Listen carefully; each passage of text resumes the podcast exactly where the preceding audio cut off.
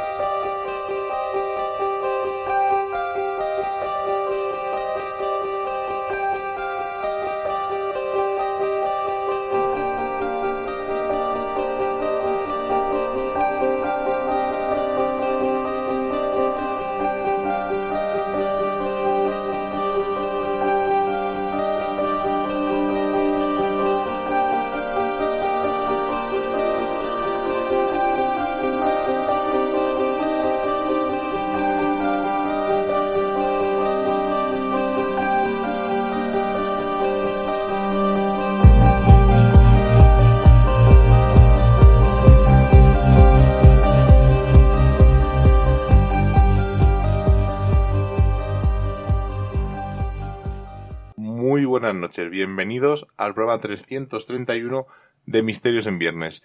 Un programa eh, que no estamos en directo, estamos en diferido, porque hemos hablado con una persona con la que nunca habíamos hablado de Misterios en Viernes, ¿verdad, Seila? Muy buenas noches. Pues esta noche es muy especial, además, eh, la entrevista vais a poder escuchar que yo, al final de, de hablar con, con este señor, porque hay que llamarle así, yo creo que no se le puede llamar de otra manera, pues al final tengo que declararle que no lo habíamos llamado antes al programa por el respeto que le teníamos. Y es cierto, es totalmente cierto. Además, es una persona muy accesible. De hecho, incluso y tiene el don de la bilocación. Está con nosotros y está en otro programa de misterio, en el programa eh, de nuestro amigo Álvaro Martín, en el de los misterios de Madrid. Y curiosamente, pues eh, ha coincidido que estamos los dos juntos con, este, con esta persona. ¿Quién es esa persona? Bueno, pues voy a decir primero quién es, según su página web. Es un veterano periodista de investigación e historiador de la crónica negra contemporánea. Yo creo que ya con esa pista muchos sabrán quién es. Licenciado en Ciencias de la Información por la Universidad Complutense de Madrid y graduado en Periodismo por la Universidad de Navarra. Tiene más el título superior de la Administración del Estado. Es especialista en criminalística y misterio y ha intervenido pues en las claves del caso, La Mañana, Informe Semanal, además de escribir varios libros y ser director de varios diarios como el Telegrama de Melilla, el Noticiero de, Cartagena y yo creo que el, el más conocido director del caso. Estamos hablando del veterano periodista Juan Rada, con el que vamos a pasar a hablar con él sin más preámbulo, ¿verdad, Saila? Porque luego nos comentarás algo de portadas y cosas curiosas del caso. Quiero que puntualizar que no es una falta de respeto por parte de Miguel y mía en este caso, sino que fuera de micros él nos pidió encarecidamente que no le llamáramos de usted, sino de tú. Exacto, así que sin más preámbulo vamos a escuchar a Juan Rada y luego ya terminamos con unos comentarios o cosas curiosas alrededor del mítico periódico El Caso con el que se relaciona muchísimo a nuestro querido Juan Rada. Para nosotros es un honor tener, como habéis escuchado, al compañero, eh, periodista, el- bueno, es que escritor de un montón de libros y para nosotros es una especie de sueño porque no pensábamos que después de tantos años que pudiéramos hablar con gente como la que tenemos aquí al otro lado del, del teléfono, a nuestro amigo Juan Rada. Juan Rada, muy buenas noches. Hola, buenas noches. ¿Qué tal? ¿Cómo estamos? Oye, encantadísimo de que estés aquí en Misterios en Viernes, de que nos permita robarte un rato de tu tiempo pues para hablar un poco de tu trayectoria, para que te conozcan algunos oyentes, porque bueno, yo creo que te conocerán todos porque llevas muchísimos años en el periodismo. ¿Cuándo, venga, vamos a empezar ya en materia directamente. ¿Cuándo empezaste y a qué te dedicaste antes del periodismo de suceso? Porque nos, nos dijiste antes fuera de micros que empezaste de una cosa y nos ha llamado muchísimo la atención. Sí, bueno, el año que viene va a ser ya, el próximo año, 60 años que empecé en esto del periodismo. O sea que, como, como diríamos, pues anteayer, ¿no? Yo, vamos, con 18 años estaba estudiando periodismo en la Universidad de Navarra. Yo tenía mucha afición al deporte, había jugado al fútbol y demás, y me llamaron, pues, para el Diario de Navarra para que escribiera precisamente de deportes, de fútbol.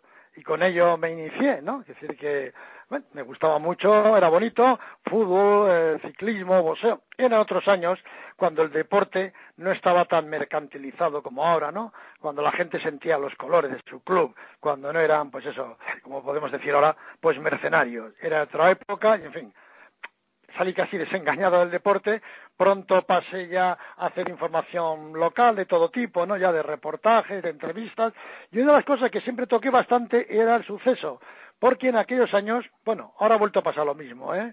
El suceso estaba un poco arrinconado, ¿no? Entonces se consideraba periodismo de segunda división, ¿no? O sea, yo recuerdo que cuando igual le llegaba una visita al periódico, el director, mira, los internacionales, le enseñaba, estos son los de internacional, los de nacional, y al final, aquellos deportes, sucesos, éramos ya, pues eso, la, segunda división B, recuerdo, ¿no? Y el suceso no se, no se tocaba mucho, pese a que había un periódico, como era el semanario El Caso, que al cabo de los años yo lo dirigiría, que vendía muchísimo, pero en los periódicos parecía que el, el suceso le quitaba seriedad, como que era morbo, como que era un poco, no sé, un periodismo baratero, ¿no? Y a los periodistas de sucesos se nos consideraba un poco eso, pues, de segunda división, cuando se ha demostrado que la base del periodismo es el suceso, porque ¿qué es la vida sino una sucesión de sucesos sucedidos sucesivamente, para la redundancia, ¿no? Entonces, en fin, yo toqué bastante el suceso. No, he dicho una cosa, porque hay, mucha gente que asocia a Juan Rada como el que director del caso e incluso el creador del periódico Caso. Pero esto no es así, porque ya el caso existía. Sí, sí, no, yo era pequeño. El caso se creó en mayo de 1952. Yo tenía, yo tenía seis años entonces, quiero decir que, y se creó. Yo, yo estuve, porque luego yo empecé en Diario de Navarra, haciendo información general, luego pasé a un periódico de Bilbao, se llamaba La Gaceta del Norte, era el periódico que tenía mayor difusión del de todo el norte de España.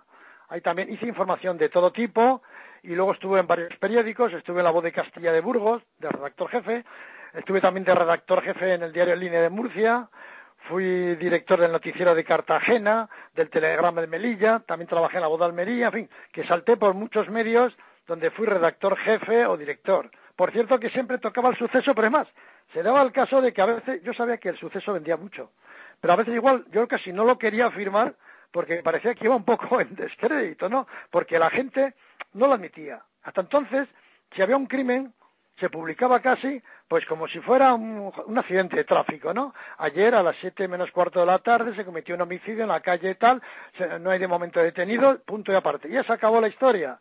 Entonces yo empezaba a dar más información. Recuerdo que cuando llegué a, a Murcia, de redactor jefe, me llama nuestro delegado en Cartagena y me dice que han matado a una prostituta en el molinete. Dice, oye, venga, hazte una página. ¿Cómo? Digo, que me escribas una página, hombre, que esto se vende.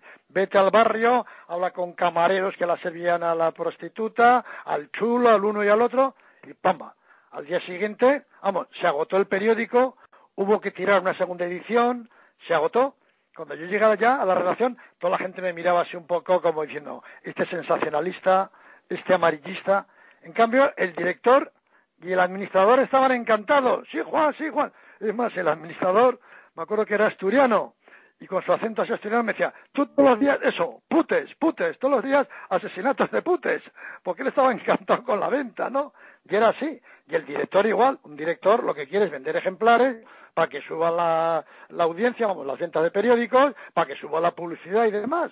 Entonces yo vi que era un filón por el que había que atacar. Entonces yo había sucesos que los hacía personalmente, otros que se los mandaba a otro, pero en fin, que yo siempre es un tema que toqué mucho, fui también corresponsal del caso y demás, pero vamos, yo además tuve mi primera experiencia, fue ya un poco dura, porque yo en Diario de Navarra, en 1966, yo tenía 21 años, pues llaman un día el corresponsal de un pueblo pequeñito, Ituren, para decirme que al ir a enterrar a una señora muy importante, bueno, vivía en Madrid, eh, de familia de constructores, pero que quería que la enterraran en su pueblo, al abrir el panteón, habían encontrado un par de cadáveres ahí, en medio del pasillo que separaban los nichos, pues abrazados.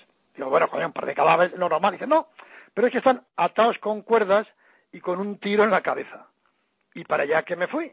Y efectivamente, cuando la comitiva iba a entrar allá, eh, estos mausoleos solían tener un pasillo en el centro y nichos para toda la familia en lados, encontraron dos cadáveres atados con cuerdas y demás. Bueno, aquello fue desnudos, en fin, yo hice una buena información y dejamos caer, bueno, lo escribí yo, dejé caer que podía tratarse de Ben Barca. Ben Barca era el líder de la oposición marroquí. la independencia de España, Marruecos, había sido el primer presidente del Parlamento, con Mohamed V. que al llegar el- al poder el, sátrapa de su hijo, Hassan II, se enfrentó a él, en fin, le- hubo elecciones, las ganó, pero hubo pucherazo para no entregarle el poder, fue condenado a muerte, se tuvo que escapar, hubo un intento de asesinato, estaba en París y un día lo secuestraron y hasta ahora, todos los años que han pasado. Entonces cuando yo publiqué que podía ser él, por un montón de circunstancias que había, porque en la radiografía se ve que tenía unas eh, costillas eh, fastidiadas de cuando el accidente en Marruecos, en fin, además le habían quitado la dentadura, le habían quitado um, las huellas, en fin, lo habían tocado, eran tiempos en los que no existía el ADN. Entonces estaba claro que habían querido borrar las huellas que condujeron a su identificación. Publiqué aquello y esa noche fue mi primer contacto con la censura. Cuando yo salí a cenar, se presentan dos guardias civiles vamos, del Servicio de Información de la Benemérita.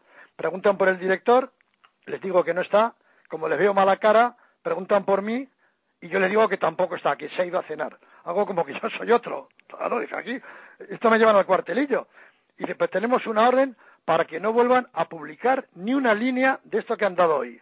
Y yo, como hasta entonces siempre la censura se ejercía a través del Ministerio de Información y Turismo, que te llamaba el delegado provincial o venían a verte, pues dije yo, traerán alguna orden o algo, ¿no? Yo ya esperándome la contestación.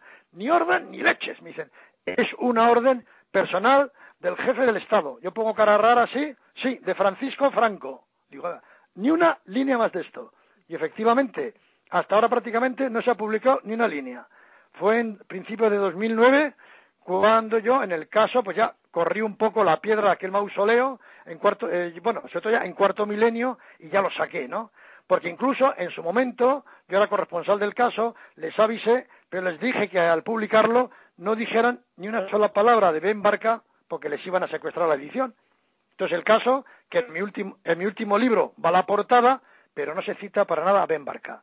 Ya ya ha estado, hasta que yo en cuarto milenio lo saqué, pero sig- sigue siendo tabú un tema que sigue abierto en los tribunales franceses y es más, no hace poco New York Times, con motivo de la muerte de Khashoggi, ese periodista de la oposición saudí, que lo citaron en la embajada de Turquía y ahí lo mataron, lo descuartizaron, decían Khashoggi, decían el Ben Barca saudí, o sea que la prensa internacional todavía se acuerda de aquel Ben Barca y yo me acuerdo de que fue la primera vez que topé con la censura, con menuda censura que había entonces y que ahora, desgraciadamente, está renaciendo. Juan, buenas noches. Era una de las preguntas que Buenas. tenía pendiente de hace muchísimo tiempo.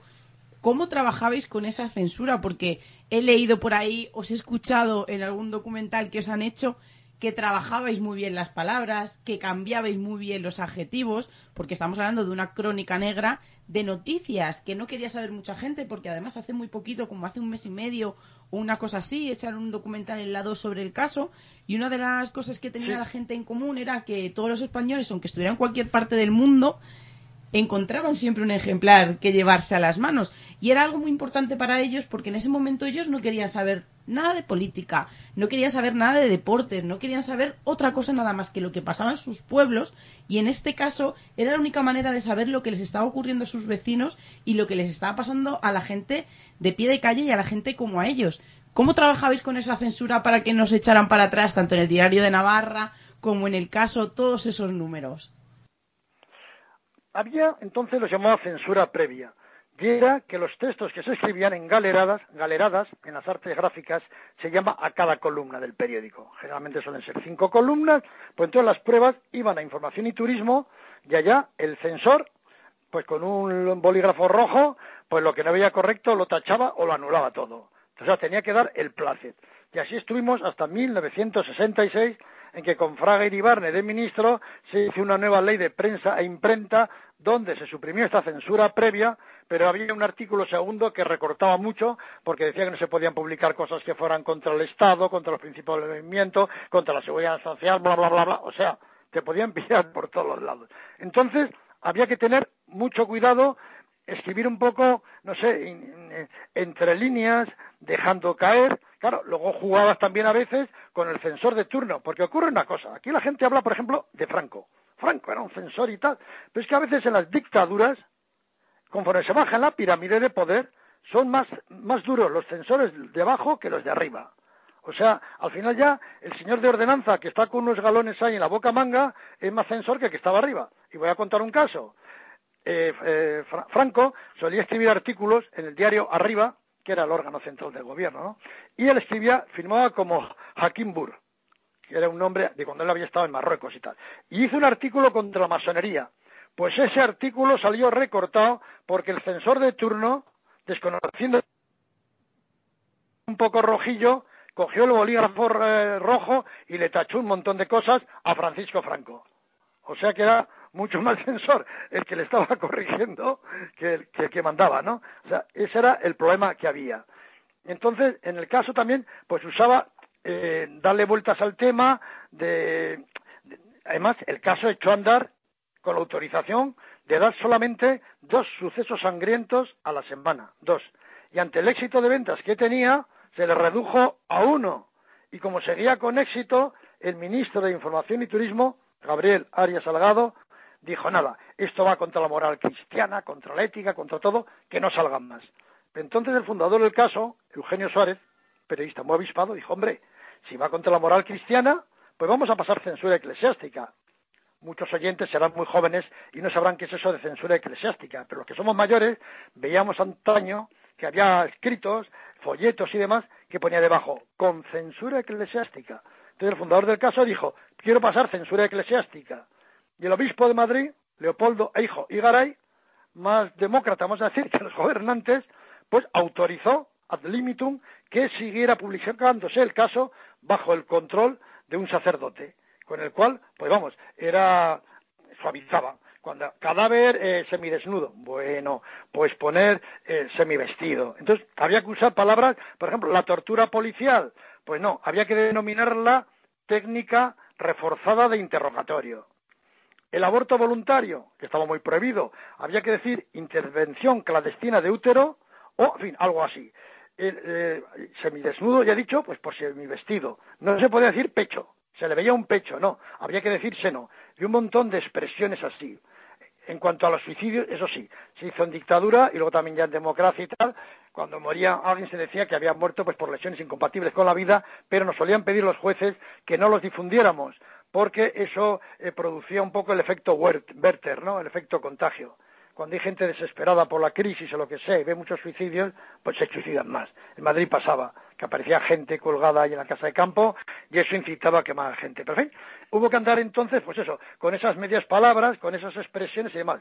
Luego, en cuanto a dar un crimen a la semana, el caso hizo una cosa.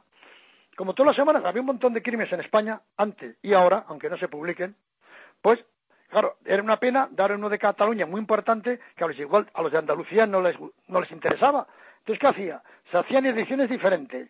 A Cataluña se mandaba uno con un crimen de Cataluña. A Andalucía otro con un parricidio que había ocurrido allá.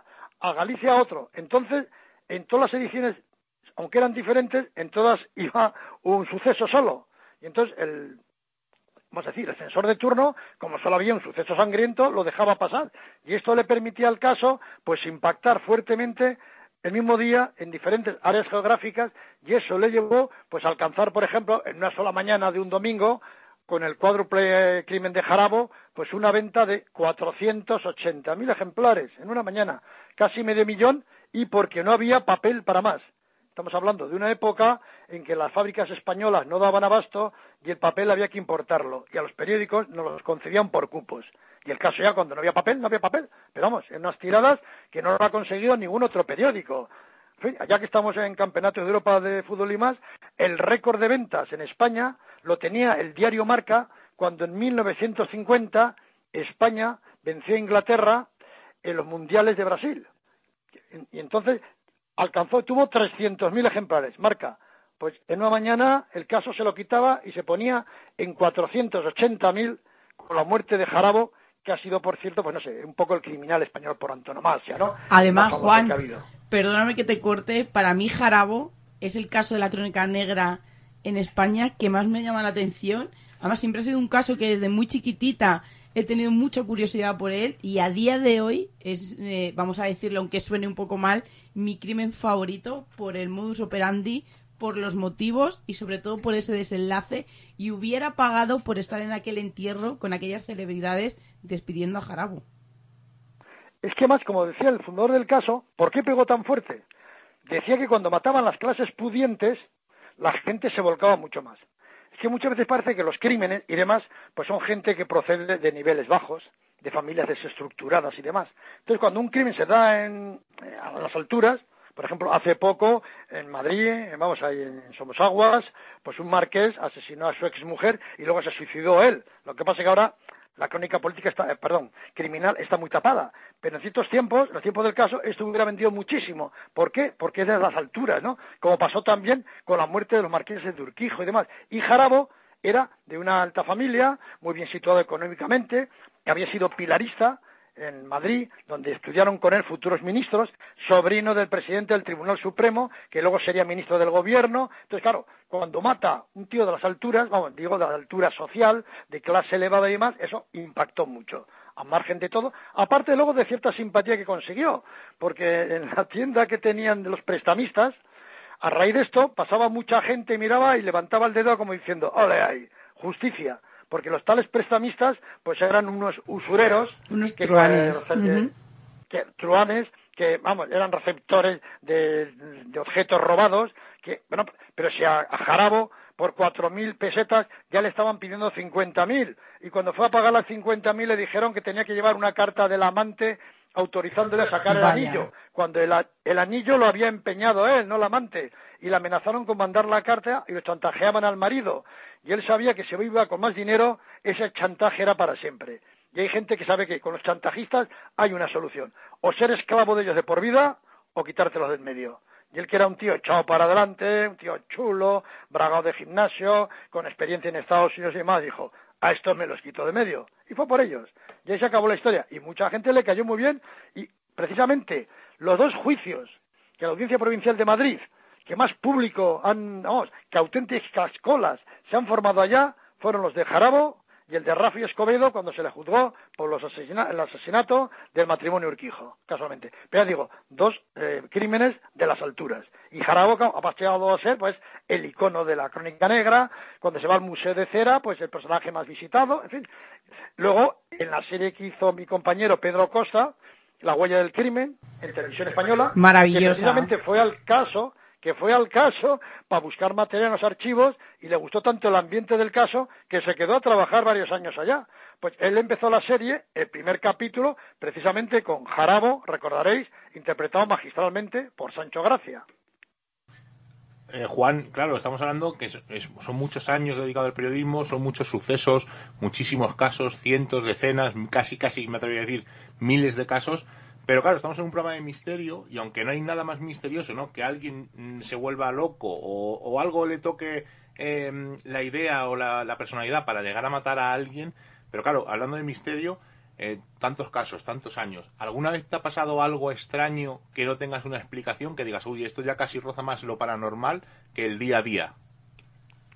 Hombre, a veces hay gente que me preguntan, en videntes, que por ejemplo ahora, pues ayer me entrevistaban sobre desapariciones, ha sido 35 años de la desaparición del niño Somosierra, de videntes que llamaban y tal, y pues en esto hay, hay de todo, ¿no? Hay gente que lo hace de buena fe, por ayudar a los familiares, hay gente que lo hace porque es su profesión, y también hay mucho estafador, mucha gente que miente y tal. Digo, pero hombre, a- de vez en cuando hay algún caso excepcional que luego, por cierto, pues las autoridades policiales no lo quieren reconocer, ¿no?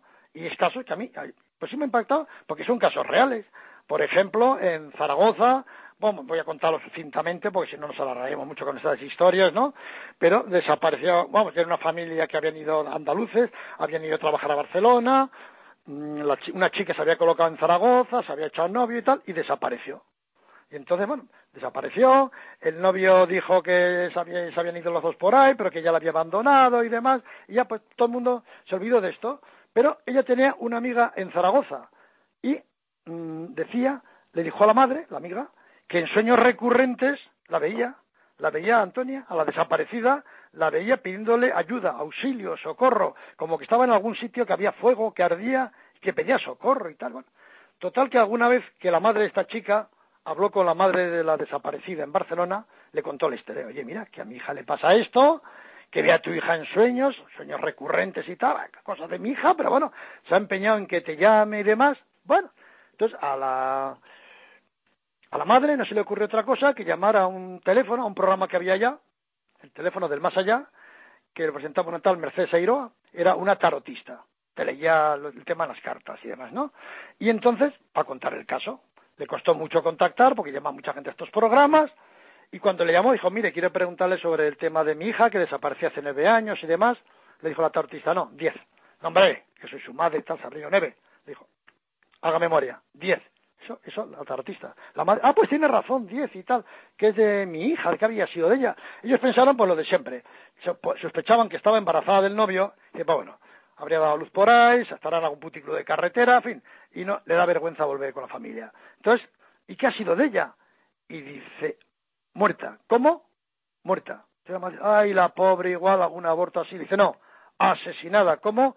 Asesinada. Bueno, ahí se quedó ay Dios mío, ¿y esto cómo podría saber? Esta tarotista solía hacer el programa acompañada de un abogado que respondía a las consultas jurídicas y de Jorge Colomar, que es un eminente detective de Cataluña, especializado en personas desaparecidas. Dije, mira, aquí está con nosotros el señor Colomar, y si quiere luego ya, a micrófono cerrado, puede hablar con él. Bueno, pues sí, habló con él y tal, y le dijo, no se preocupe, señora, que yo le voy a descubrir este tema. Ay, la mujer, cuántas gracias, pero yo no puedo pagarle y tal. Dijo, no se preocupe, porque tengo que ir a Zaragoza a hacer un servicio y de paso lo voy a investigar allá. Total que el detective fue a Zaragoza, se acercó a la familia del novio, vio nervios en el novio, vio en los padres del novio, sobre todo en la madre, que había como mucho mala, mala sangre contra la chica, como que era una cazafortunas, vio contradicciones, y además el chico dijo no, porque dijo no, luego la vi una vez aquí en la cola del paro y tal, que estaba buscando trabajo, claro, el detective se enteró de que la, desaparecida no había renovado el DNI. Y claro, para pa, irte al paro, a darte de alta o buscar trabajo, hace falta el DNI. Entonces se, dio cuenta de que estaba mintiendo, ¿no? Entonces, con una excusa, la policía, tuvo que dar cuenta la policía, lo llamaron en torno a una escopeta que había comprado hace un tiempo y demás, y ya durante el interrogatorio, pues le, fueron dejando caer cosas y demás, y al final se contradijo. Entonces dijo, sí, bueno, me fui con ella, o sea que no te abandonó. Porque había también sospechas de que no lo había abandonado porque cuando él volvió, en su coche había algo de ropa, algunos objetos de la chica. Una chica humilde, si se va, no deja objetos abandonados porque necesita todo eso y más. Entonces, con todas esas contradicciones, dijo, no, fuimos a abortar y tal. Y claro, cuando volvíamos, pues fíjese, murió en el aborto, el aborto está prohibido en España, encima muerte y tal, y dónde, entonces dice, vamos, que en un pantano cercano a Zaragoza, que la habían allá en una caseta de pescadores, que la había enterrado y tal, bueno, pues fueron para allá, así, voy diciendo, vamos, y efectivamente eh, la caseta prácticamente no existía, había ardido en parte y la habían reconstruido, vaya por Dios hablaron con la empresa que se había encargado de, eso y ya dijeron, bueno, todos estos restos fueron a 25 kilómetros trasladados a una especie de vertedero. Fueron al vertedero, ya encontraron algún objeto de la chica, pero encontraron algo más. Encontraron un hueso occipital, el lado derecho, con un balazo del calibre 22. ¿Y esto qué es? Que el otro se desfondó. Ni, ni había habido aborto, ni nada de nada. Fueron a descansar donde esa caseta, que la conocían porque a veces iban a tener ratos de intimidad ya, dijo, bájate que ahora me bajo. Y cuando la chica estaba a cinco metros, él abrió el portamaletas, cogió la escopeta, que la había comprado, es profesor para esto, y que al poco la vendió, y cuando la tenía a cinco metros le disparó por detrás un balazo. Y casi muerta, la arrastró a la caseta de pescadores y le pegó fuego y la abandonó mientras ella decía, auxilio, socorro, ayúdame. Él se fue. Pero esa amiga suya en sueños lo vio. Y gracias a esa, vamos a decir, a esa delación desde el más allá, este hombre ya casado, con familia, que tenía un, puesto, un bien puesto, un puesto bueno de trabajo y tal, y totalmente, pues, vamos a decir, y, mm, sin sospecha ninguna, porque nadie pensaba de esa chica que estuviera muerta, pues fue condenado a 20 años de cárcel por asesinato. Y en fin, en el caso esto se tituló Justicia de Ultratumba. Ya me impresionó y voy a contar también otro caso también rápidamente, donde también hubo una delación desde el más allá, y es que en un monte de Pontevedra, a Venceñas, unos señores que salieron a pasear, día Reyes y tal, con los perros, se encontraron el cadáver de una chica joven, muy bien ataviada, con las joyas, con todo, con las manos cruzadas y con unos cirios, con unos candelabros muy caros y tal a los lados. Era como si fuera, hubiera muerto en una ceremonia satánica porque tenía tres tiros. uno en la cabeza y dos en el cuello y todo lo demás. Bueno, ¿esto qué es? Nadie la conocía, miraron las huellas, hubo la comprobación, no, las huellas no existían para la policía, se publicó su foto en el diario de Pontevedra para ver si alguien podía aportar alguna pista, nada de nada. Pero a un reportero del diario de Pontevedra se le ocurrió hablar con una sanadora, no vamos a decirle bruja, pero de estas mujeres que hacen un poco de todo, pues por la voluntad, Mercedes López. Y le animó a hacer una ouija. Ella no, que eso me da mucho miedo, pero no te preocupes, estoy aquí, venimos con algunos amigos y tal. Y entonces hacen la ouija y dicen que se presente. Y se presenta. Y dice que se llama Rosalía. Vaya, Rosalía González. Vaya. Y cuenta que tenía una hija. Se sabía que efectivamente tenía una hija porque en la autopsia se vio que le habían hecho una cesárea. Luego cuenta que no había muerto ahí, sino que la habían trasladado ahí. Pero, y cuenta una serie de datos, pero lo que es más impactante, impactante del todo, es que da el número de teléfono del club donde trabajaba. Da las cifras exactas.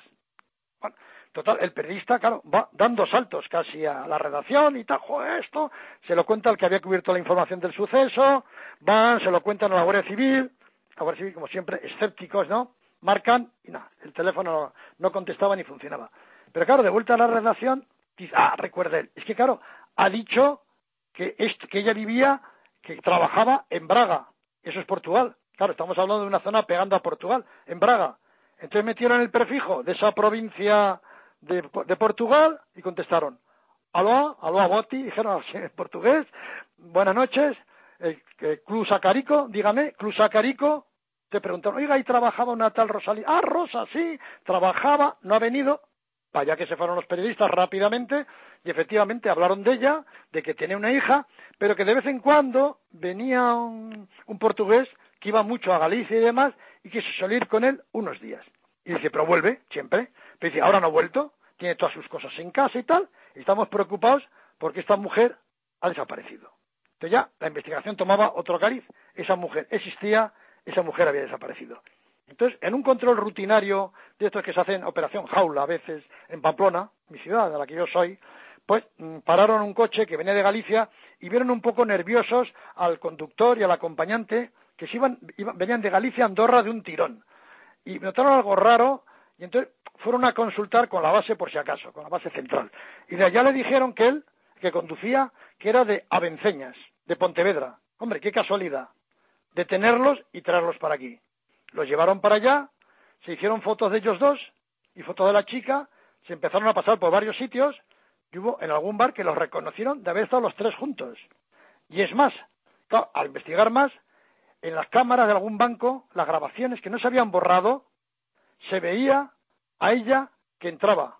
Y al poco rato llegaban dos tíos con pasamontañas que atracaban esa sucursal bancaria.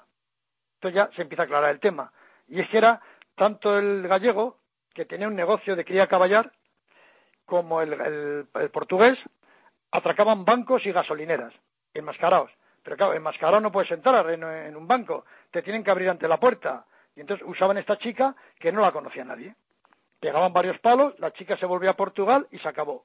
Pero esta chica se ve que le darían igual poca parte, si no la pobre no seguiría dedicándose a la prostitución como estaba, y decidió dejarlo.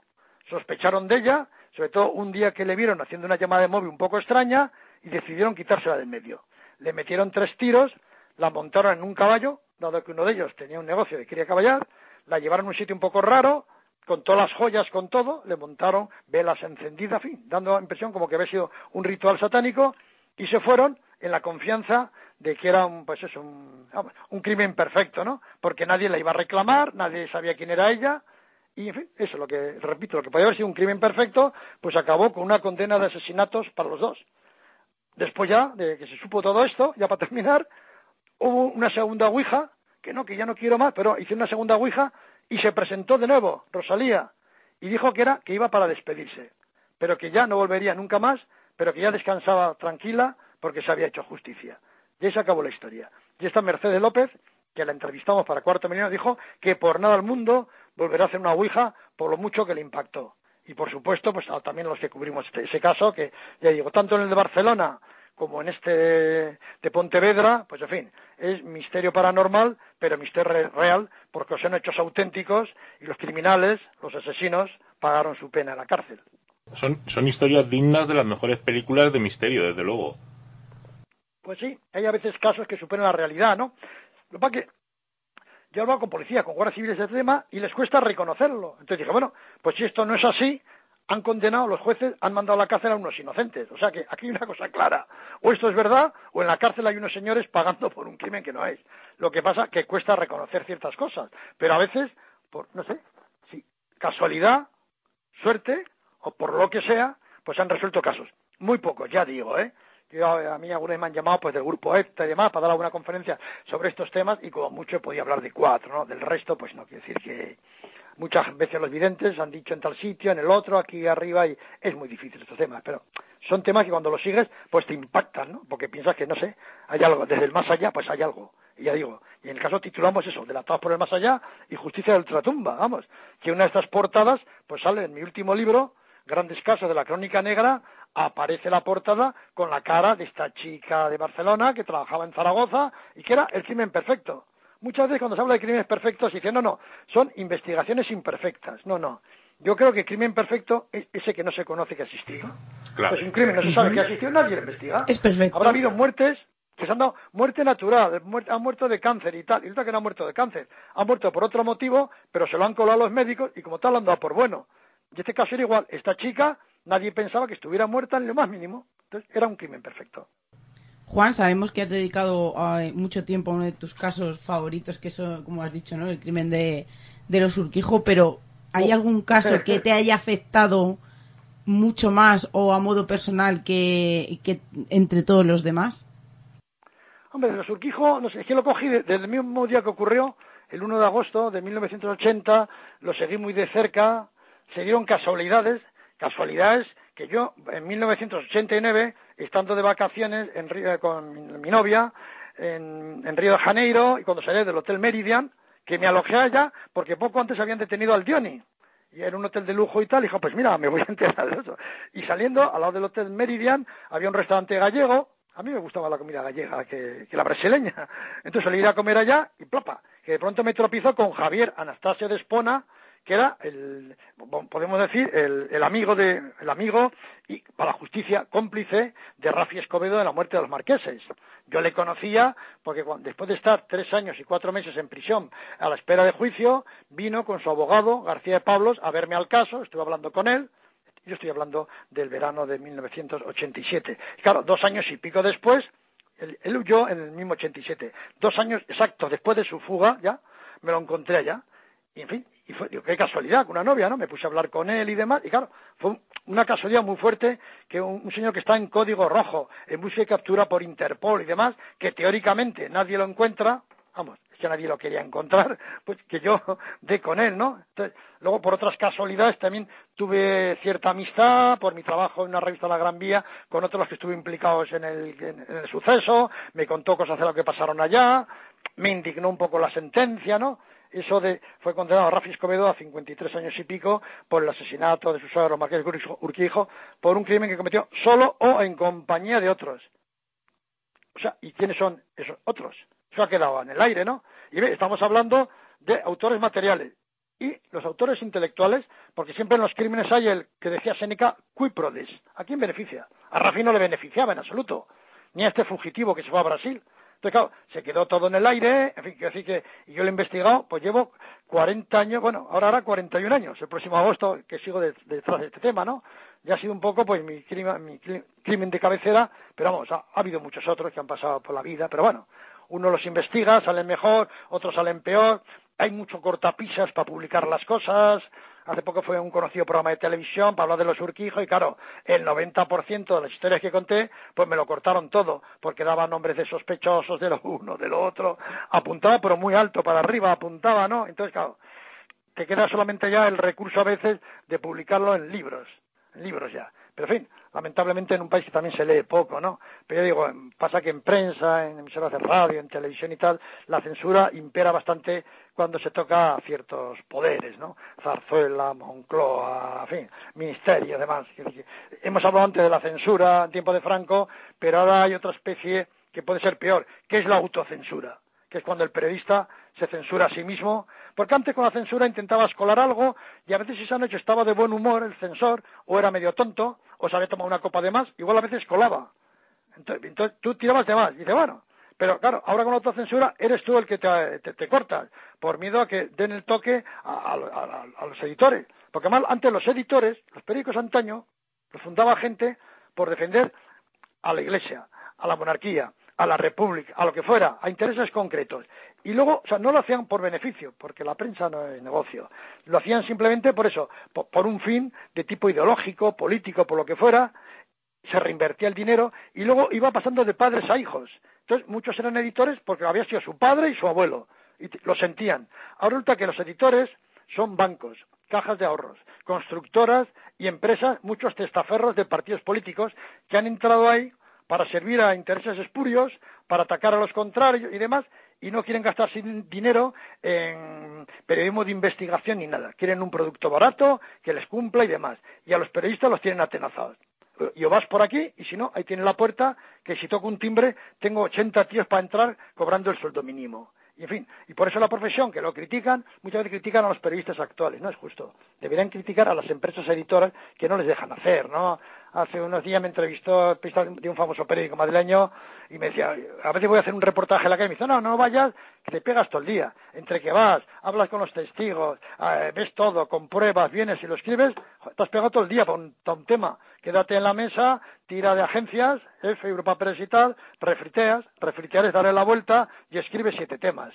Y claro, llenas mucho más espacio, pero claro, con mucho menos gancho, porque luego muchos periódicos todo prácticamente publican lo mismo. Escrito de forma diferente, pero han refriteado el comunicado, el, teles que han recibido de, la agencia.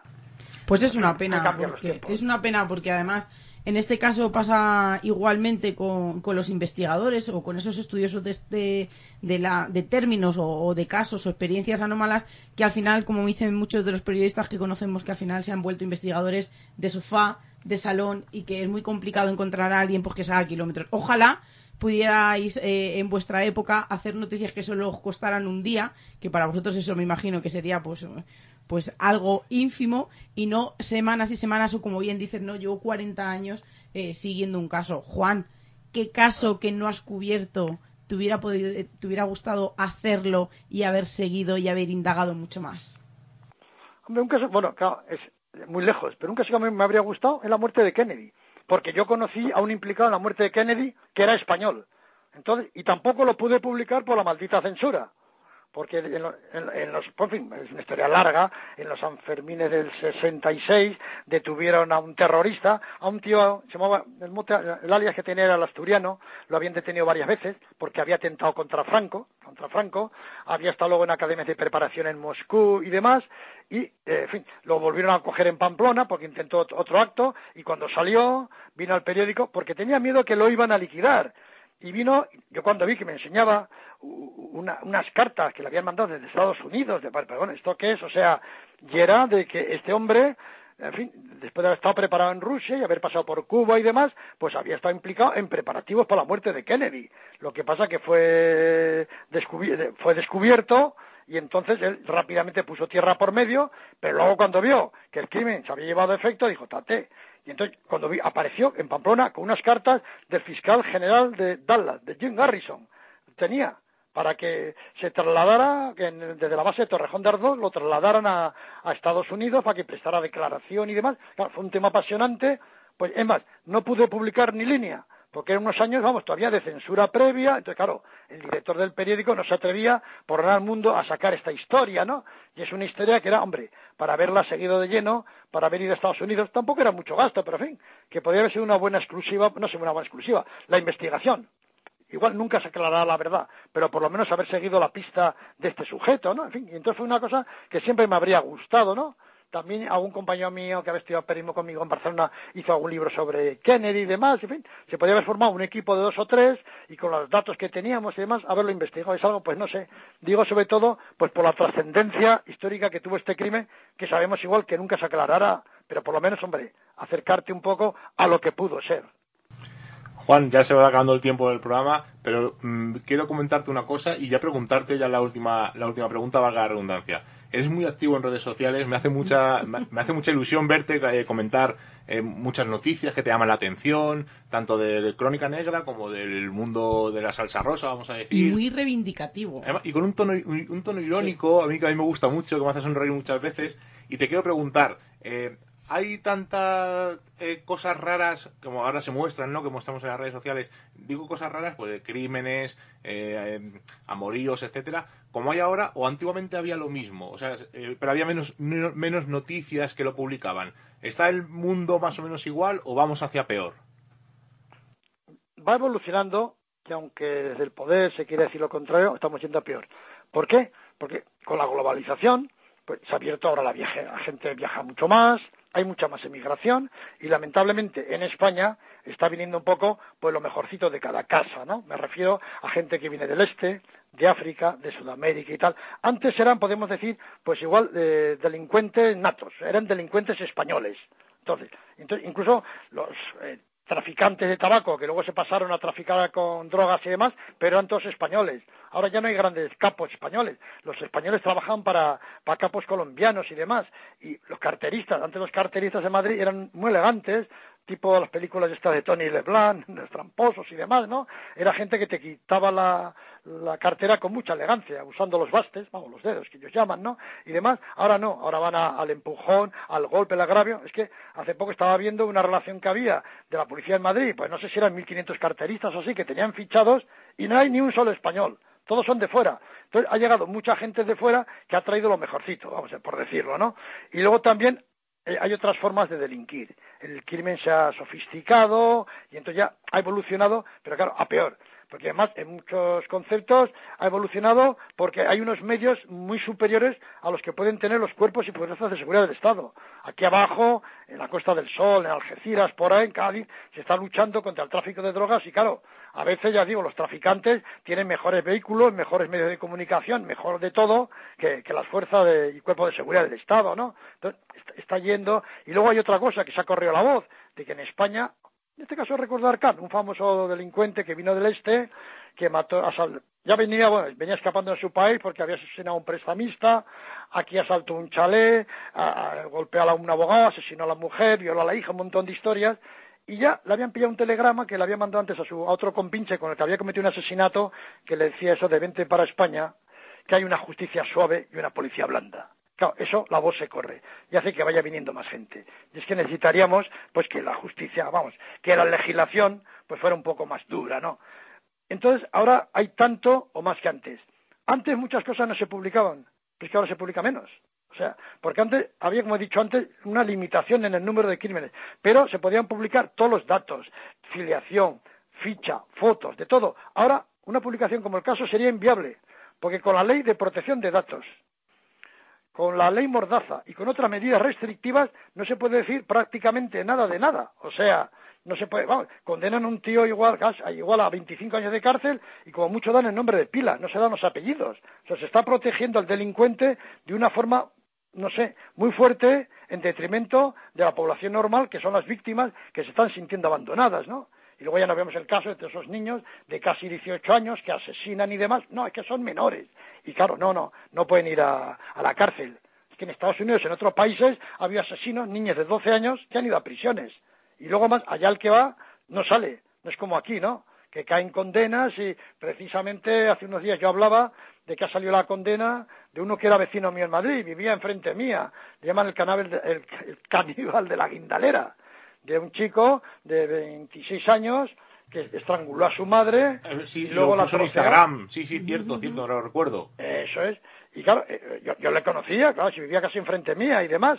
Y en fin, total que bueno, fue, y durante casi un mes se estuvo, junto con su perro, se estuvieron comiendo la madre. Tenía, cuando entró la policía, un perolo con carne, tenía un montón de tuppers ahí con trozos y demás, o sea, y era, y pese a, vamos, que mm, el homicidio, lo que, lo que ha hecho con el cadáver, el agravante de parentesco y demás, pues le han caído 15 años que claro, luego con buena conducta ya empezará con fines de permiso de fin de semana, el tercer grado, el uno y el otro, y a veces, pues como dicen los forenses, hay gente que es irrecuperable para la sociedad, ¿no?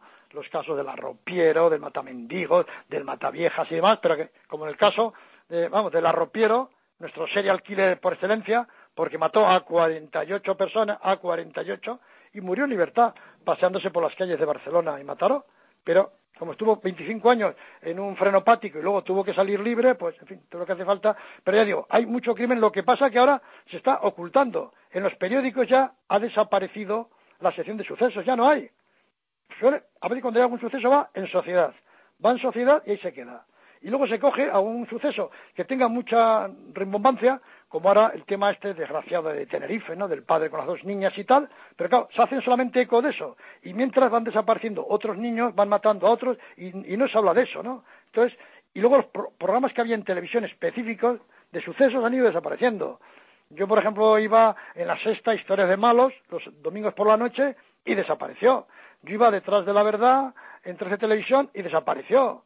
Yo iba en Telemadrid tras la pista y desapareció en fin, en otros programas que yo iba, que aunque no eran de crónica negra, pero se daba mucha crónica negra y ahora apenas se da ninguna, ¿no? O sea que va desapareciendo. Y por las mañanas, en estos magazines y tal, pues sí, hay cuatro crímenes mediáticos que aún se sigue a veces hablando de los mismos casos, ¿no? De la niña de Galicia chinita, aquella que la mataron sus padres y demás, pero de lo que pasa del día a día, pues se, se está ocultando información porque era un poco lo que decía ese ministro que he citado antes de tiempo de Franco, de Información y Turismo, Gabriel Arias Salgado decía, si nada malo se publica, pues nada malo ocurre. Era el fin era dar una buena imagen de España. Entonces no había más que prensa. Pero ahora que hay prensa, radio y televisión, pues si nada malo se difunde, nada malo ocurre. Es una falsa seguridad que nos dan. Claro, y qué bien lo hacemos los gobernantes. Y claro, se está dejando desasistida a la población, porque conocer el crimen es la mejor forma de combatirlo pero aquí se está ocultando. Y yo como periodista he ido a veces a pedir información para libros y demás, pero vamos, a archivos de la Guardia Civil, de la policía, bueno, bueno, imposible, nada, nada. Pero no hablo de temas de ahora que podría ser un poco, no, no, vamos a hacer un libro, yo qué sé, sobre el crimen del expreso de Andalucía, que pasó hace 100 años. No, todo, todo es tabú. Luego aquí no se desclasifican documentos, de nada, de nada. O sea, ya no de, crónica negra, ni de política, ni de la guerra civil, ni de nada. Aquí todo es top secret. Y nos tenemos que enterar de cosas. Hice un libro que se llamaba Sin Censura. Y contaba muchas cosas de España, pero la contaba de documentos desclasificados en Estados Unidos, en Inglaterra y por ahí. Por ejemplo, la CIA ha desclasificado 12.500 documentos relativos a España, donde aparece el rey Juan Carlos y aparece un montón de gente, ¿no? En Inglaterra y demás. Entonces, es muy lamentable que nos tengamos que enterar desde Madrid o desde España porque no nos dejan acceder a los archivos de Madrid de lo que se está desclasificando pues en Estados Unidos, en Alemania, Inglaterra y más, pero en fin, aquí la democracia en el aspecto de la comunicación social aún le queda mucho por, fin, por avanzar.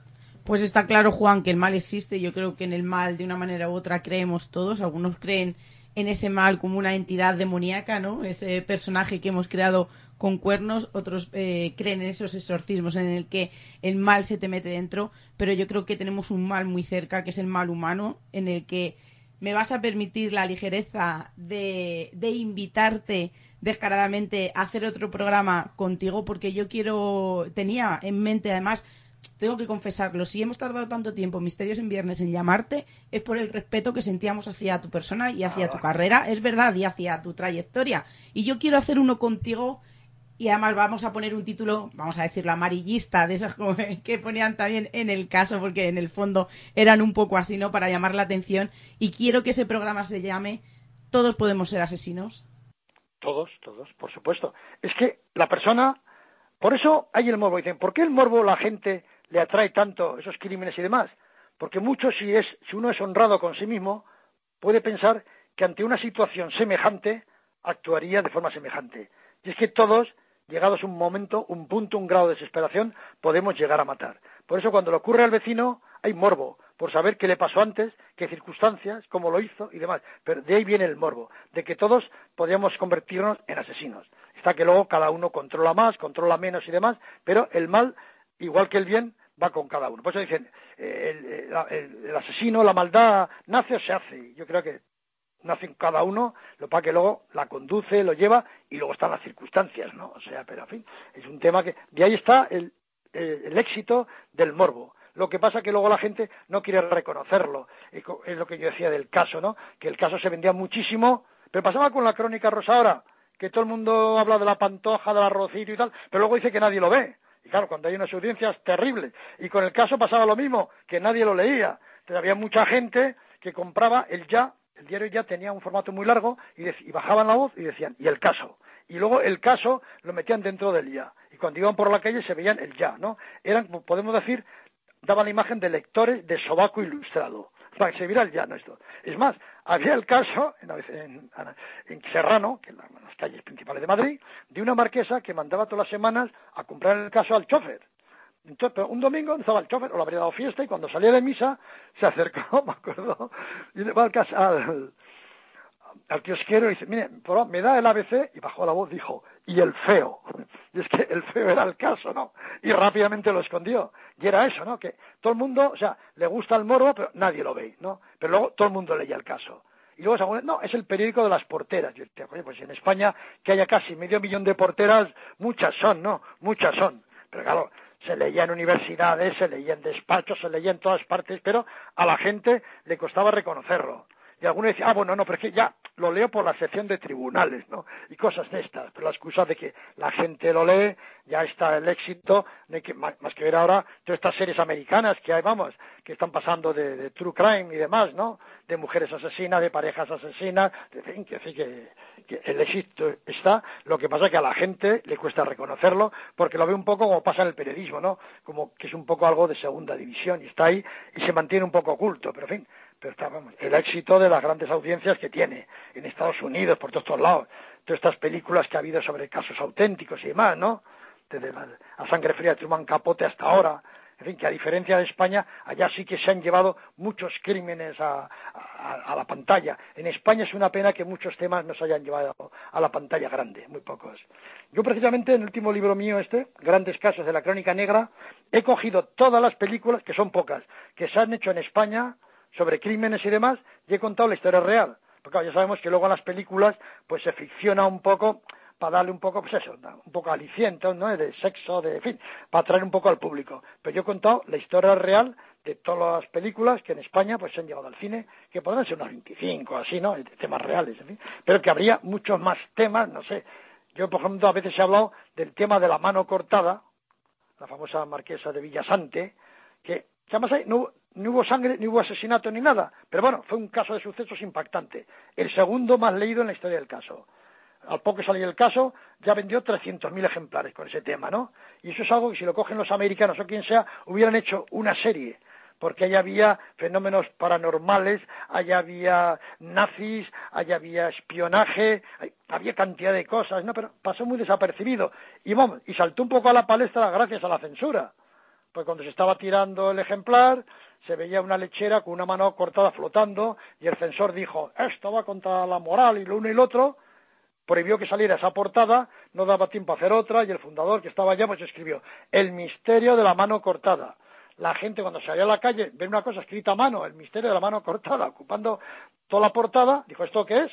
Se agotó la- toda la venta, hubo que hacer una segunda edición, 300.000 ejemplares, no había periódicos para más, la gente se iba a los talleres a comprar periódicos de los primeros que se echan, de las pruebas que se rompen.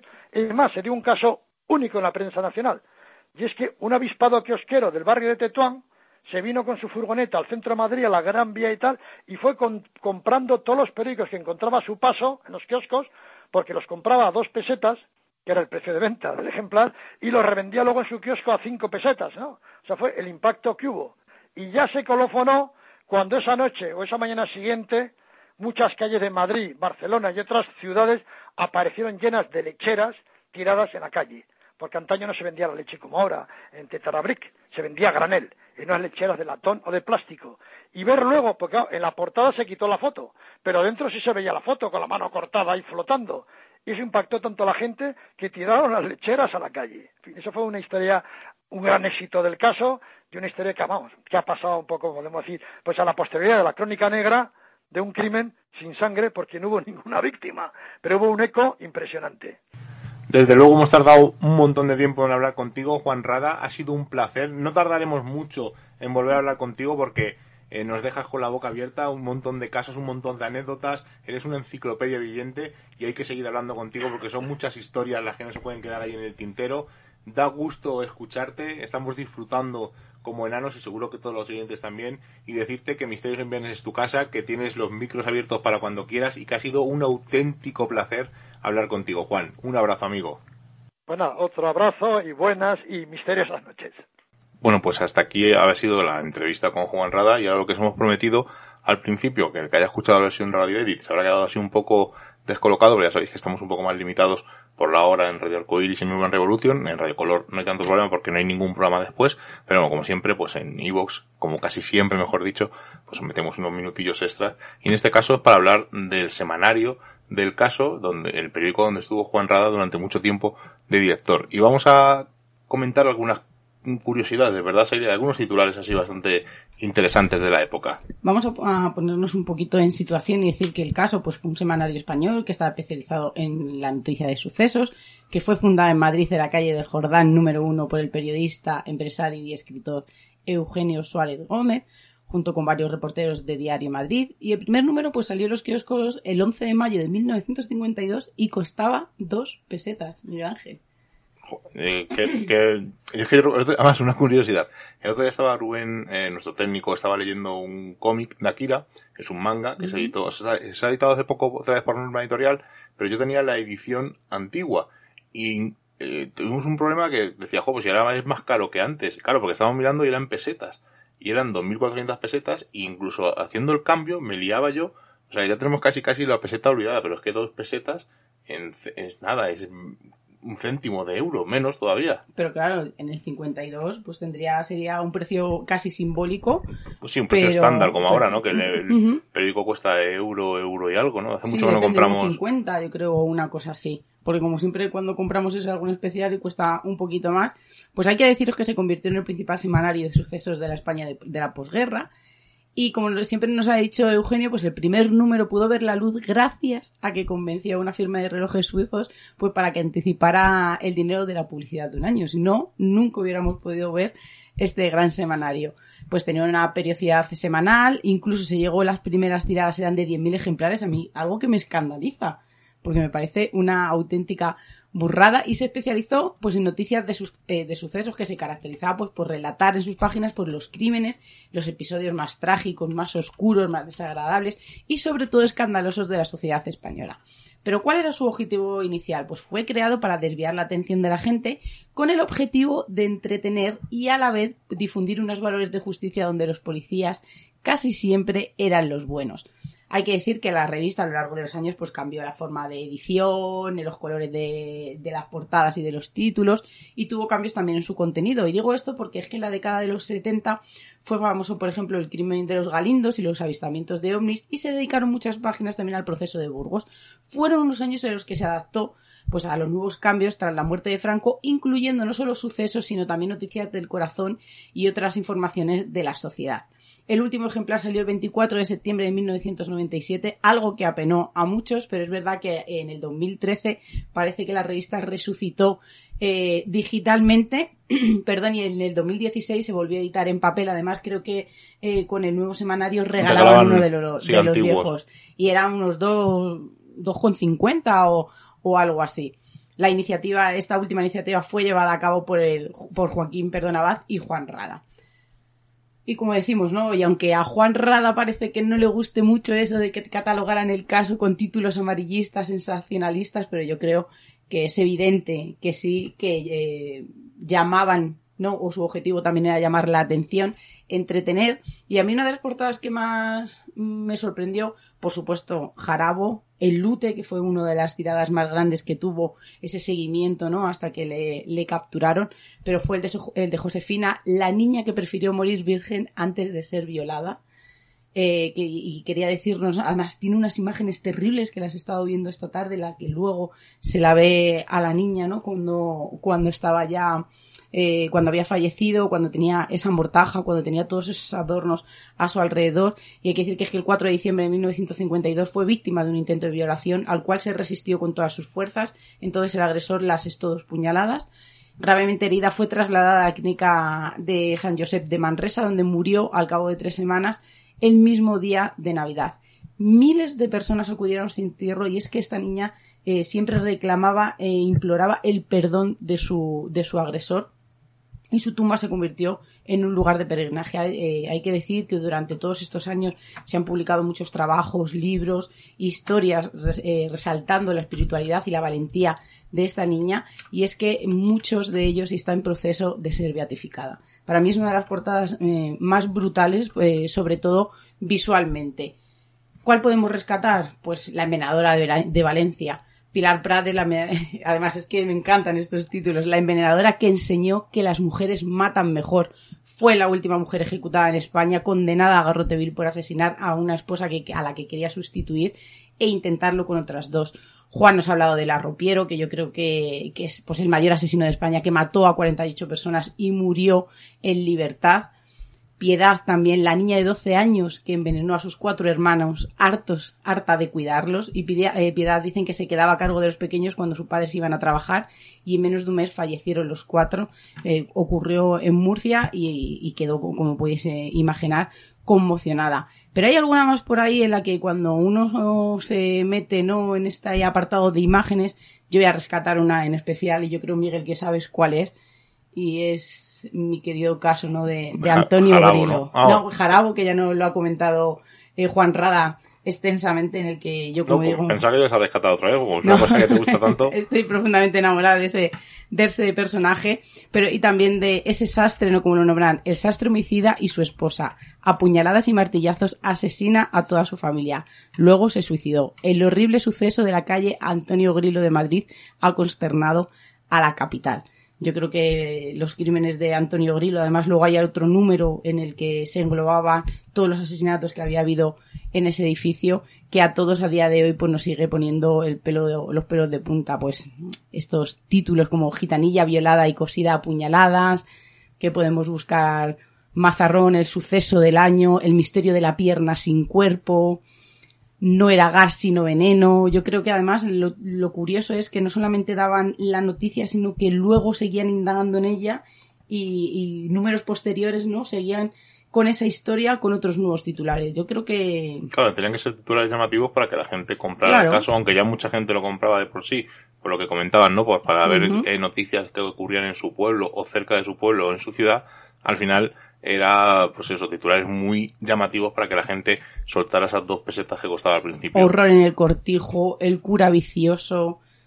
O sea, yo creo que, que son títulos que no tienen desperdicio, que a día de hoy, eh, como digo, no nos siguen despertando esa curiosidad. Pero indagando un poco más en la historia del caso, en la que hay mucho, ya, os había comentado que cuando echaron el documental de la 2 me pareció fascinante, me pareció muy interesante, ¿no? Cómo hablaba eh, todo el mundo que, que, había tenido esa revista en sus manos, el motivo y por cuál era tan famosa, pues hay curiosidades y como nos ha dicho Juan Rada, pues había un delito de sangre a la semana, pero hay una que me ha dejado un poco boquiabierta, es un cocodrilo en el baño. ¿Y qué ocurrió? Pues dicen que el caso tuvo una mascota, el cocodrilo Leopoldo, y dicen que este saurio salió de una cena benéfica organizada por el semanario en la que el fundador Eugenio Suárez pues agasajaba a sus invitados con algún regalo. Dice, pues el pequeño cocodrilo le tocó a una señora que lo rechazó, evidentemente, y así llegó Leopoldo a la redacción donde estuvo cerca de dos décadas. Además nos dice Juan, andaba entre las mesas primero como una lagartija y luego como un gato. Cuando se hizo mayor, hubo que ponerle un acuario.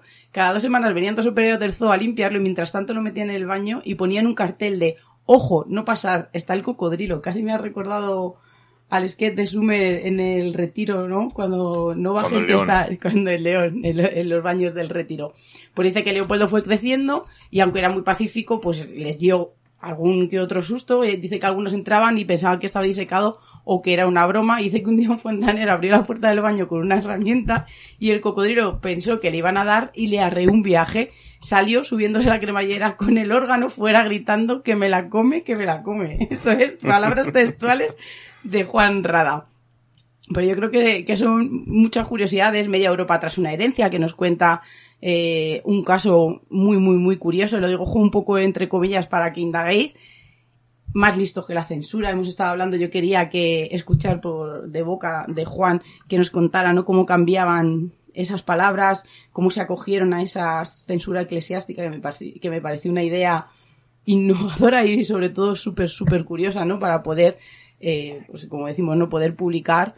Y algo que se me quedó en el tintero ya por tiempo, que quería que me contara, cómo era que a veces llegaban antes que la policía. Porque hubo casos que ellos estaban mucho antes. Entonces eh, quería que me contara un poco cuáles eran sus cebos, Para sus confidentes para la próxima. Y hay una que me ha encantado, de verdad, que con esta sí que me ha enamorado, y es que Margarita Landi, la rubia del Deportivo, y es que dice que la periodista trabajó en el caso entre 1953 y 1987 y que se hizo tan conocida que se ganó el respeto de la policía que le puso el sobrenombre de subinspector Pedrito y que en ocasiones le enviaban un coche para llevarla al lugar del crimen y hasta utilizarla como gancho. Land dice que tenía su propio coche, iba con su deportivo con la melena al aire y adelantaba a la policía que iba en coches viejos. Así que, como dice Juan, eran otros tiempos, eran otras formas de trabajar, quizá mucho más sanas que las que empleamos en la actualidad, pero que a todos nos hace ¿no? esbozar una sonrisa y que merece la pena. Se nos han quedado de verdad muchísimas cosas y no quiero que, que este programa que hemos tenido que, o que hemos invitado a Juan se quede en el aire porque sí que es verdad que ese de todos somos asesinos, quiero hacerlo con él.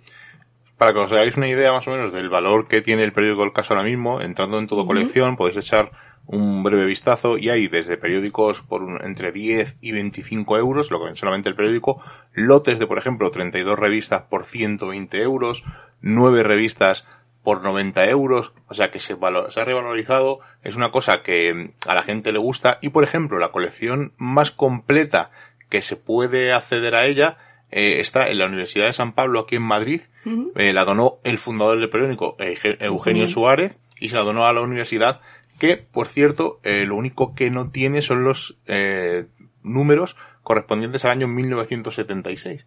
Si no sería la más completa. Seguro que por ahí algún coleccionista tiene todos los números, evidentemente, pero así que se- se pueda medio acceder a ella, la podéis encontrar en la Universidad de San Pablo de Madrid. Y ya con esto nos marchamos, no sin antes leer un poco los comentarios muy muy rápido, pues de tanto del programa 329, de la charla que tuvimos con Rafa Cabello, como del programa de la semana pasada, de 330, donde estuvimos hablando de encuentros con fantasmas. Pues del, 200, del 329, dar las gracias a Maxi Barrero, a Sergio, que le encantó, a Barto, a Estaglieno, a Carmen, a Ana María Contreras, a varios anónimos, no sabemos si es nuestro hater o son algunos más, a nuestro amigo Andrés Blanco, con el que estuvimos anoche charlando también con él, Y con Rafa. Y con Rafa. eh, a nuestro amigo Manu Carballal, del Ojo Crítico, y ¿quién más tenemos por aquí? A Rafael, a Mogur, y quiero comentar este, eh, un comentario que nos ha puesto Muitowi Mitoure, y si lo digo mal, discúlpame porque es un, nick difícil, dice que no conocía a Rafa Cabello, que nos da la gracia por mostrarlo, y que eh, le parece como que nosotros no quisimos dar el nombre del compañero que, vamos a decir que con el que empezó Rafa, no dimos el nombre, no porque nosotros no, que a nosotros nos da igual, yo lo digo, pues Bautista, el, eh, el reportero periodista de Sevilla, pero no lo dijimos no porque nosotros no tuviéramos algún problema, ¿no? Porque el comentario dice que da la sensación de que como es un intocable del misterio no, no lo dijimos. No, simplemente Rafa nos pidió que no le diéramos publicidad a este señor. Entonces nosotros, en el programa de la entrevista con Rafa, evidentemente no lo nombramos por respeto a él, pero vamos, no porque sea un intocable ni porque tengamos ningún problema. Al contrario, nosotros, igual que dijimos de Milenio 3, lo- si tenemos que decir de Bauti, lo diríamos incluso casos que Rafa eh, ha dado otra versión, los diríamos sin ningún tipo de problema, como puede ser el caso Tomares o muchísimos más que hay en Sevilla. Nosotros lo que intentamos fue que Rafa estuviera lo más cómodo posible y, y eliminamos el citar a, a Bauti, en este caso voy a llamar, digo Bauti porque tenemos relación con él, porque le conocemos, porque, porque estamos en contacto, eh, simplemente porque no queríamos incomodar en este caso a Rafa, pero bueno, que no tenemos ningún problema, ya os digo que además también hay que decir que a ti te puede gustar más el trabajo de Bauti o menos, pero hay que reconocer que es una persona accesible, a la que siempre dice que sí, Y y, que no- en la que está que no deseando para. que no para que, que él ha tomado, quizá ha tenido muchos errores, pero también ha tenido algún acierto y yo creo que ¿Y la quién, y trayectoria... quién no ha tenido errores? Por eso te, por eso a eso es a lo que me refiero, pero bueno, yo creo que, que lo último que a lo que él se ha dedicado al final ha dejado un poco de lado pues esas, esas críticas o quizá el meterse en terreno un poco pantanoso y, y yo creo que el trabajo que está haciendo ahora, pues ya digo, ¿no? Que te puede gustar más o te puede gustar menos, pero bueno, ahí está y muchos de los casos que conocemos de Andalucía, pues los conocemos gracias a él y eso también es verdad. Pasamos a los comentarios del programa de la semana pasada, el 330. Está Anónimo, eh, Samael, que dice que no le gustó el final. Recordemos que estamos hablando de fantasmas y de estos, de este grupo de investigación con H eh, que contactó con las niñas eh, asesinadas eh, mediante la Ouija. Que por cierto, lo quiero comentar para que Ujú. todo el mundo sepa, han hecho un vídeo eh, pidiendo perdón, que lo hicieron mal. Al principio empieza bastante bien pidiendo perdón, pero luego una de las, esas chicas que hay allí, pues empieza a decir que, que, que porque tiene que pedir perdón, que no sé qué. Bueno, al final se le va un poco los papeles y lo que empieza siendo algo honesto y que deberían hacer, pues al final se les va un poco, se les pira un poco la pinza, por lo tanto para mí eso no vale para nada. Pero bueno, seguimos. Que yo entiendo que lo pasarán mal, ¿eh?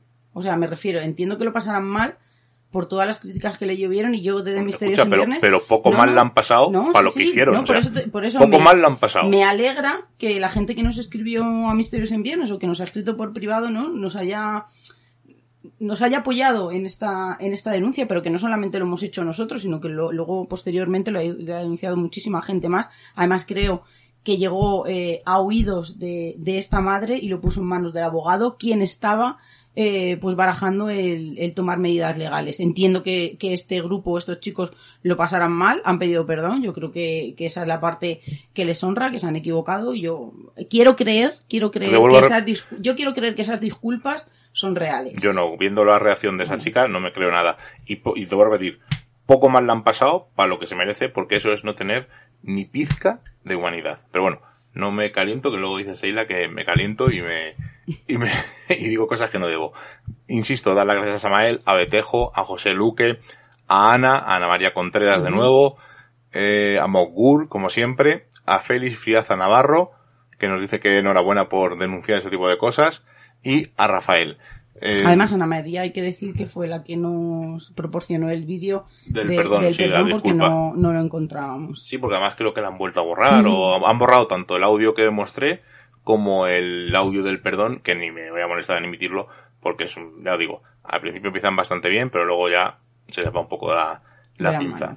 Pero bueno, con esto finalizamos, nos marchamos hasta la semana que viene, estaremos de vacaciones, no estaremos en directo, no fallaremos a nuestra cita semanal, ya tenemos el programa preparado, además os adelanto que es una entrevista con un compañero y unos casos relacionados con una obra que va a presentar aquí en Misterios en Viernes y volveremos luego ya, eso sí, eh, casi casi con... No, tampoco estaremos en directo dentro de 15 días, tenemos otro evento, es que estamos de vacaciones y aprovechamos pues para eso, para viajar, recorrer la España mágica, la España misteriosa y ya os haremos un, un programa de esos en los que recorremos la ruta y os contamos poco a poco lo que hacemos y lo que recorremos. Lo que sí estaremos seguramente los dos últimos eh, viernes de julio, seguramente, por lo menos el penúltimo, estaremos en directo desde Radio Color y ya os contaremos pues un poco lo que hemos hecho.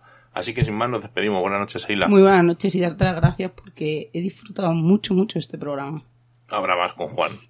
Además, vuelvo eh, vuelvo a insistir, ha estado bilocado, ha estado en otro programa, en un programa amigo, así que aprovecharemos para bajarlo y escucharlo en ese viaje en el podcast, a ver qué nos cuenta Juan Rada, porque eh, os aseguro que es eh, una anécdota, otra, otra, otra, y tuvimos que parar porque se nos iba de las manos, pero eh, por cierto, va a estar en septiembre en la Feria del Libro firmando, vamos a quedar con él para verle en persona, que nos firme algunos de los libros que tenemos de él y, y disfrutar sobre todo porque es una grabaremos algo con él porque es una persona llena de anécdotas llena de curiosidades y siempre hay que escuchar a estas personas porque siempre aprendes siempre te descubren nuevas cosas. Además se decía os voy a contar bueno he escuchado la entrevista os voy a contar una cosa bueno pero tengo otro caso y así y iba ir varando y desde luego disfrutamos muchísimo. Que volverá Juan Rada a Misterios en Viernes Ha sido un auténtico lujo. nos marchamos Como ya hemos pasado el umbral mágico de la medianoche y nos reclama el misterio, nos ocultamos nuevamente en nuestras guaridas a seguir con nuestra vida mundana. y la próxima semana nos volveremos a encontrar con nuevos temas del misterio, los cuales no revelaremos en su totalidad, porque recordad, estáis escuchando en Radio Color, en Radio Arcoiris y en Urban Revolution Misterios en Viernes. Hasta la semana que viene.